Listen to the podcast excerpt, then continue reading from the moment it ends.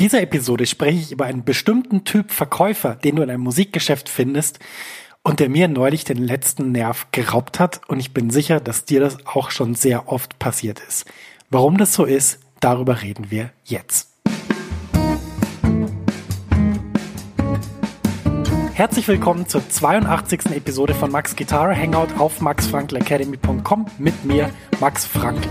Ich helfe Gitarristinnen und Gitarristen, große Fortschritte auf der Gitarre zu machen, ohne sie mit Tonnen von Material zu überfordern. Ich präsentiere nützliche Übungen und Konzepte, mit denen du fantastisch spielst und viel mehr Freude in deiner Musik hast. So begeisterst du nämlich dann auch dein Publikum. Mehr Infos über mich und meine Arbeit findest du auf meiner Website www.maxfrankelacademy.com. Kurze Pause, es geht gleich weiter mit deiner Podcast-Episode. Max ist hier aus der Zukunft und ich habe was für dich. Eine neue und kostenlose 90-minütige Mini-Lesson, die dir zeigt, wie du in Jazz, Funk, Soul und Blues super begleitest.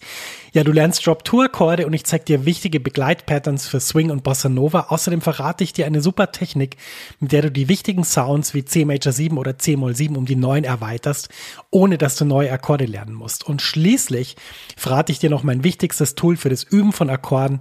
Mit ihm kannst du jeden Akkord sofort auf der Bühne oder im Proberaum einsetzen. Ja, ich habe so viele Fragen zum Thema Begleiten und Akkorde bekommen, dass ich diese Mini-Lesson wirklich voll gepackt habe mit dem, was ich weiß. Du kannst die auch sofort anschauen. Die Mini-Lesson ist ein Video und das Coole ist eben, selbst wenn sie jetzt nachts um vier ist, dann kannst du die jetzt anschauen und kannst damit deinen nächsten Schritt auf der Gitarre machen. Und das wäre doch echt super cool. Ja, ich würde mich riesig freuen, wenn du dich für die Mini-Lesson anmeldest. Du findest sie unter der Adresse www.maxfrankelacademy.com schrägstrich mini-lesson. Ich buchstabiere das mal kurz. www.maxfrankelacademy.com schrägstrich M-I-N-I-L-E-S-S-O-N. Du findest den Link natürlich auch in den Show Notes dieser Podcast-Episode. Da kannst du einfach draufklicken und dann kommst du direkt zur Mini-Lesson. Viel Spaß damit und jetzt geht's weiter im Podcast. Schön, dass du heute wieder dabei bist zu dieser Episode. Ja, mir ist neulich was passiert in dem Musikgeschäft. Ich habe gedacht, das kann nicht wahr sein. Ich muss darüber eine Podcast-Folge machen. Und das hat einfach den Grund, dass ich mich so an früher erinnert gefühlt habe und gedacht habe, Mensch, ändern sich denn solche Sachen nie? Na, es geht um Musikgeschäfte.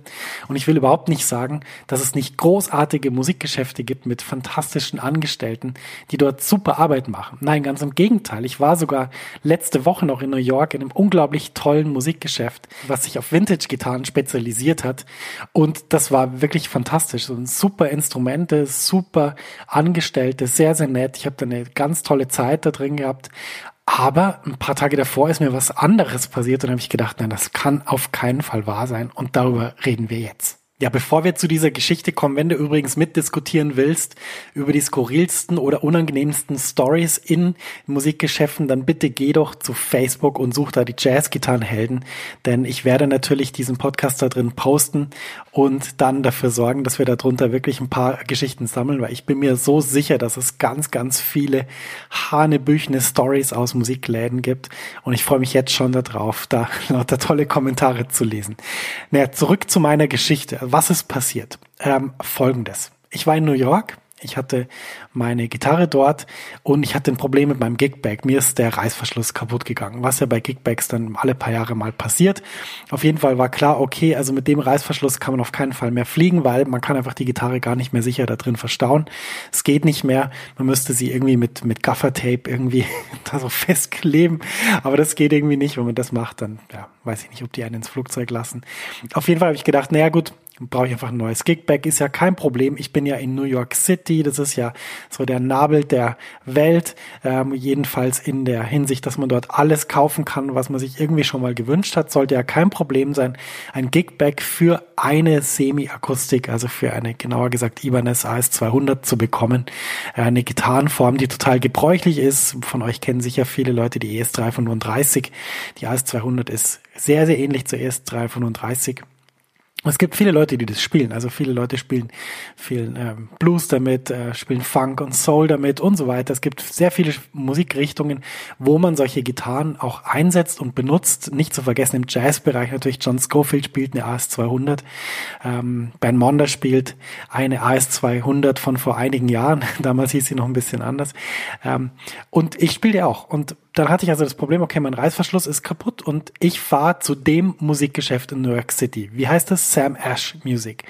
Das ist ein riesiges Musikgeschäft in Midtown gibt's noch andere Filialen, aber ähm, es ist so eine super Filiale, recht groß und äh, recht bekannt. Also wenn man irgendein Problem hat, so in Manhattan irgendwie rumläuft und irgendwas braucht, Seiten oder Kabel oder irgendwas, dann fährt man mal zu Sam Ash. Das ist also ein ganz bekannter Name. Ich fahre also dorthin, beziehungsweise lauf dahin und ähm, ja, wusste genau, was ich will. Es war 9.45 Uhr, der Laden macht um 10 auf und was mir dann passiert ist, das das ist wirklich erzählenswert und dazu kommen wir jetzt.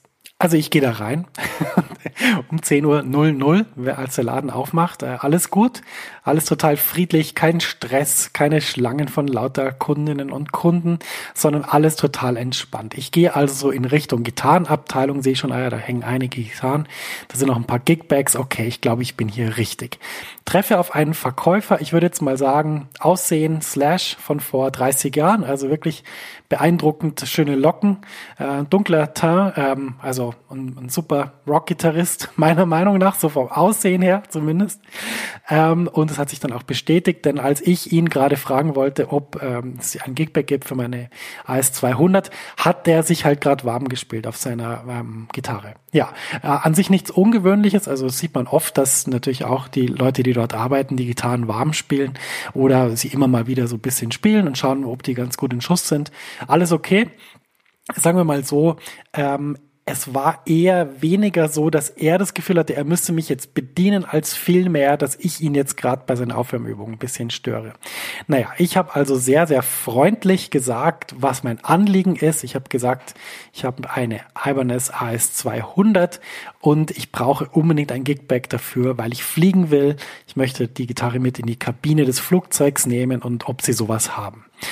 Naja, also erstmal habe ich gesehen, dass ihm die Bezeichnung AS200 nicht so viel sagt, was ich erstmal ein bisschen verwunderlich finde. Denn, ähm, wie soll man sagen, ich spiele jetzt auch schon seit einigen Jahren Semi-Acoustics, aber es ist jetzt nicht so, dass ich zum Beispiel nicht weiß, welche Strat-Typen es gibt oder welche anderen Gitarren es gibt. Ich weiß zum Beispiel auch, dass Gibson ein, ein, ein Modell hat, was zum Beispiel Explorer heißt oder Flying V, obwohl ich jetzt so ein Ding nie in die Hand nehmen würde. Egal.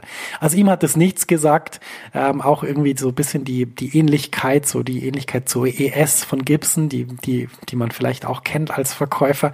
Ja, irgendwie hat ihm das nicht so viel gesagt. Auf jeden Fall sagt er, okay, alles klar, ja, schauen wir mal und äh, geht dann zu den Gigbacks und bemerkt dann halt, ähm, dass dieses Gigback hier perfekt geeignet wäre für das, was ich will. Und äh, ich schaue so das Gigback an, ich schaue so den Typ an und sagt dann so in meinem höflichsten Englisch so, ähm, ja, das ist sicher ein super Gigback, aber das Problem ist, ich habe ja eine Semi-Akustik und das ist ja ein Gigback für eine Solid Body, oder?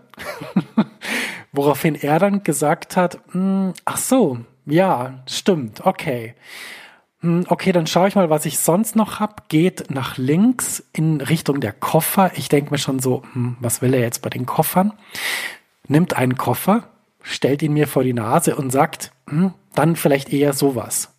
Ich so, hm, weiß nicht. Also, er macht den Koffer auf. Ich sag so, ähm, das ist sicher super, dieser Koffer. Aber das Problem ist, ich will ja die Gitarre mit in die Kabine nehmen. Und wenn die Leute beim Check-in sehen, ich habe einen Koffer, dann lassen die mich die Gitarre einchecken. Da muss man nicht drüber diskutieren. Und ich habe ihm auch noch gesagt, wenn wir mit diesem Koffer die Gitarre einchecken, dann haben wir einfach das Problem, die kommt einfach in 100 Teilen an, weil das ist kein Koffer, mit dem man fliegen kann. Ja, da war er schon einigermaßen verdutzt. Ich glaube, er wusste immer noch nicht, was für eine Gitarre ich habe, obwohl ich ihm also mehrmals äh, verschiedene äh, Sachen gesagt habe, wie man diese Gitarre klassifizieren könnte. Auf jeden Fall ähm, war das dann so, dass ich dann in einem Laden eine Gitarre gesucht habe, die ungefähr die gleiche Größe hat wie meine und sie dann auch gefunden habe. Und ähm, dann war es so, dass er dann in dem Moment wieder den Koffer ins Spiel gebracht hat und gesagt hat, also er würde auf jeden Fall den Koffer kaufen, das ist auf jeden Fall das Beste, und ähm, überhaupt, sie haben kein Gigbag in dieser Größe. Ja, ich gehe also zu den Gigbags und schaue mir die Gigbags an und entdecke ein Gigbag, was passen könnte. ja, ähm, ich habe dann schließlich einfach das Gigback dann selber ausprobiert, ob die Gitarre reinpasst und äh, habe dann bei ihm natürlich auch noch bezahlen müssen. Ähm, ja, sollen wir mal sagen, also er war jetzt nicht besonders irritiert über seine Beratungsleistung. Ähm, typisches äh, etwas amerikanisches Selbstbewusstsein finde ich grundsätzlich gut, aber mich hat es so wahnsinnig an früher erinnert und warum, das erzähle ich jetzt gleich. Ja, an früher hat mich das nämlich erinnert, weil ich früher oft in der gleichen Situation war. Als ich noch ganz zu Beginn war von meiner Gitarrenlaufbahn, natürlich war ich noch Schüler und wusste nicht so viele Sachen, bin in Musikgeschäfte gegangen und wollte halt Instrumente spielen, ich wollte wissen, wie Effektpedale klingen, ich wollte sie ausprobieren. Aber ich bin halt immer auf so ja, Mitarbeiter getroffen, es war nie eine Frau dabei, die irgendwie mit so einer Mischung aus Arroganz und ähm, ich weiß gar nicht, Selbstherrlichkeit das Gefühl hatten, sie sind der Nabel der Welt und, und sie müssen auch niemandem was zeigen und nur weil ich jetzt als Kunde da reingehe, brauche ich gar nicht erwarten, dass ich jetzt irgendwie irgendeine Art von Service bekomme, sondern in erster Linie bin ich erstmal ein bisschen lästig, weil ich vielleicht hier irgendwas kaufen will oder weil ich vielleicht Sachen ausprobieren will oder weil ich vielleicht nicht so viel weiß wie Sie. Und ich will jetzt niemandem Unrecht tun. Also es gibt, habe ich ja vorher schon gesagt, es gibt super Verkäufer und Verkäuferinnen in solchen Geschäften. Das möchte ich überhaupt nicht über einen Kamm scheren. Ich habe auch schon sehr viele tolle Musikgeschäfte kennengelernt und tolle Leute, die da drin arbeiten. Aber ich muss einfach sagen, diesen Typ Verkäufer, der die Kunden so von oben, ja, behandelt und so, so abqualifiziert. Ähm, das das finde ich einfach vollkommen unangebracht und das brauchen wir nicht mehr. Und ähm, mich hat das in New York so wahnsinnig daran erinnert, weil ich da wirklich gedacht habe, es kann nicht wahr sein. Ich weiß genau, was ich will. Ich sag genau, was ich möchte. Ähm, und es ist einfach die gleiche Situation. Es ist einfach unmöglich, dass ich dann das bekomme, was ich will, weil mir wird dann noch erzählt, dass das, was ich will, nicht das ist, was man machen sollte, obwohl der Typ wahrscheinlich mit seiner Gitarre in der Kabine noch nie geflogen ist und ich wahrscheinlich schon 50 Mal. Oder vielleicht weniger oder vielleicht öfter. Ich weiß es leider nicht.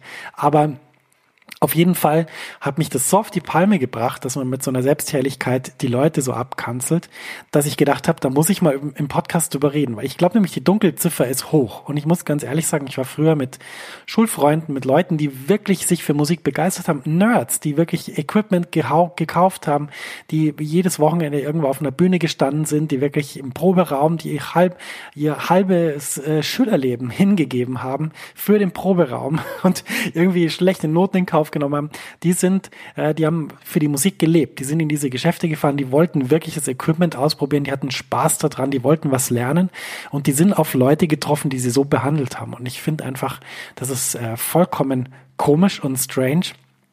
Und ähm, das muss überhaupt nicht sein. Denn was mir dann ein paar Tage später passiert ist, war eine unglaublich coole Geschichte in dem Musikladen. Und ich finde, es wäre toll, wenn, wenn einfach alle Musikläden so wären wie dieser zweite, von dem ich jetzt auch gleich erzähle. Bevor ich das aber weiter erzähle, möchte ich natürlich dich nochmal ermutigen. Also wenn du auch solche Stories hast, dann bitte schick mir die max at maxfunkelacademy.com per E-Mail oder bitte poste die gleich in der Facebook-Gruppe unter den Post. Ähm, ich glaube, wir können da eine extrem tolle Sammlung zusammenkriegen und ähm, deshalb bitte beteilige dich. Es würde mich wirklich riesig freuen, da von dir zu hören, was dir da alles schon passiert ist. Gleiche Stadt, fast gleicher Stadtteil, diesmal in der Lower East Side, also ein bisschen weiter südlich in Manhattan. Ein ganz anderes Geschäft. TR Crandall Guitars, ein äh, fantastischer Laden in der Ludlow Street. Und also wenn du in New York bist, dann musst du da unbedingt vorbeigehen unglaublich toller Laden, wahnsinnig super Vintage-Gitarren. Ich kannte einen der Verkäufer, das ist ein Kumpel von mir, ist ein super Jazz-Gitarrist und er hat gesagt, du, ich arbeite morgen, da hast du nicht Lust vorbeizukommen, können wir ein bisschen jammen, uns ein bisschen unterhalten, kannst ein bisschen Gitarren ausprobieren. War sehr, sehr lustig dort, also ein wahnsinnig netter Laden, ähm, total schöner Raum, ganz viele alte akustische Gitarren, alte Jazz-Gitarren, natürlich auch alte E-Gitarren, also da wirklich alles, was das Herz irgendwie so richtig ähm, ja, begehrt. Und das Tolle war, die Atmosphäre da drin war komplett anders. Also ich habe Tom kennengelernt, der einer der, ein, der einer der ähm, äh, Urheber von diesem Laden ist, der Gründer von diesem Laden ist. Und äh, war super nett. Auch die anderen Leute waren total nett. Und da waren einfach Leute, die haben sich mit Gitarren beschäftigt, die wussten alles. Also dagegen bin ich wirklich ein Waisenknabe, dagegen weiß ich so gut wie nichts. Ja, also dieses Wissen, was die haben über Gitarren, über die Geschichte von Gitarren, über Bauteile, über Hölzer, was weiß ich, das ist unglaublich. Aber was ich eben auch toll fand, war, wie sie miteinander umgegangen sind, auch mit den Kunden. Und natürlich war es jetzt so, ich war ein Kumpel von dem Verkäufer, klar ist man da nett zu mir. Aber ich habe auch erlebt, wie sie mit anderen Kunden umgehen und es ist ein wahnsinnig interessantes Geschäft, ähm, also wahnsinnig tolle Instrumente, habe ich schon gesagt. Ähm, und an dem Tag war es wirklich ganz, ganz lustig. Also äh, als ich da war, kam Steve Earle vorbei. Wer Steve Earle nicht kennt, äh, der googelt den jetzt mal. Ähm, und dann seht ihr, dass ihr den vielleicht doch kennt. Ist auf jeden Fall ein sehr, sehr berühmter Sänger und Songwriter, Steve Earle, also E-A-R-L und ist da vorbeigekommen und ist da abgehangen und hat äh, mit denen das Problem gelöst, warum bei seinem komischen Koffer neulich im Flugzeug dann Schaden passiert ist, weil er einfach nicht so stabil ist und hat dann mit denen das Problem lösen wollen, hat aber sich dann total verquatscht und hat dann alle Instrumente in dem Laden ausprobiert, die irgendwie rumgestanden sind, also von akustischen Gitarren über Banjos zu Mandolinen, was weiß ich noch und das war auch wieder so ein Typ, da hat man einfach genau gemerkt, der liebt diese Instrumente, der liebt es wirklich, der macht es nicht, weil er irgendwie ähm, damit dann reich ist oder irgendwie äh, so einen komischen Komplex hat, dass er irgendwie vor Publikum nur Spaß hat und möglichst viel sein muss und so. Gar nicht, sondern man hat einfach gemerkt, der liebt die Instrumente, der liebt die Musik, der hat einfach Lust zu spielen. Und das ist was, was in diesem Laden ganz stark war. Am Vormittag ist John McEnroe vorbeigekommen. Wer den nicht kennt, das ist ein berühmter Tennisspieler.